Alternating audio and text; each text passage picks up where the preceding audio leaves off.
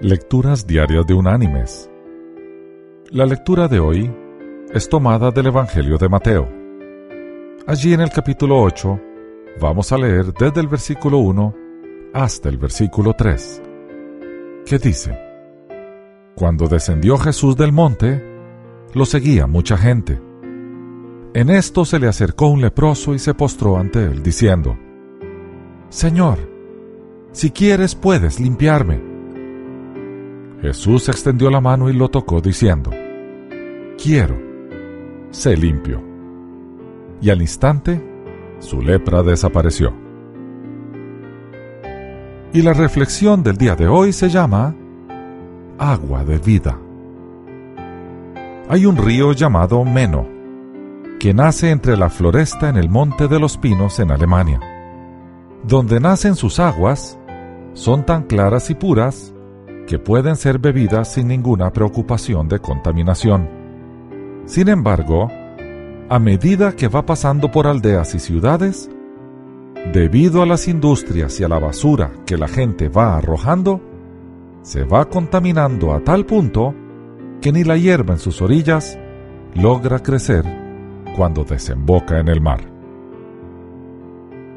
Nuestra vida puede ser comparada con un río como ese cuando nacemos somos puros e ingenuos y desconocemos la suciedad del mundo.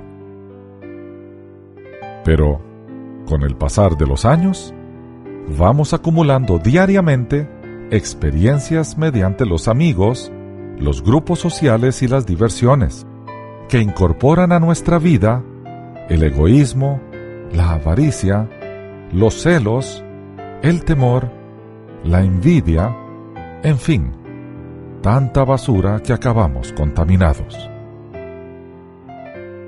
Mis queridos hermanos y amigos, afortunadamente, el río se purifica nuevamente cuando entra en contacto con el océano. De la misma forma, podemos encontrar influencias purificadoras a lo largo de nuestra vida. Una de ellas son los buenos profesores que aconsejan y orientan a sus alumnos para que alcancen una vida feliz y de éxito. Los buenos amigos también pueden ser influencias purificadoras. Los buenos consejos y las palabras amigas pueden ayudarnos a apartarnos de las cosas perjudiciales. La verdadera purificación, sin embargo, solo puede ser ofrecida por Dios mediante su Hijo Jesús.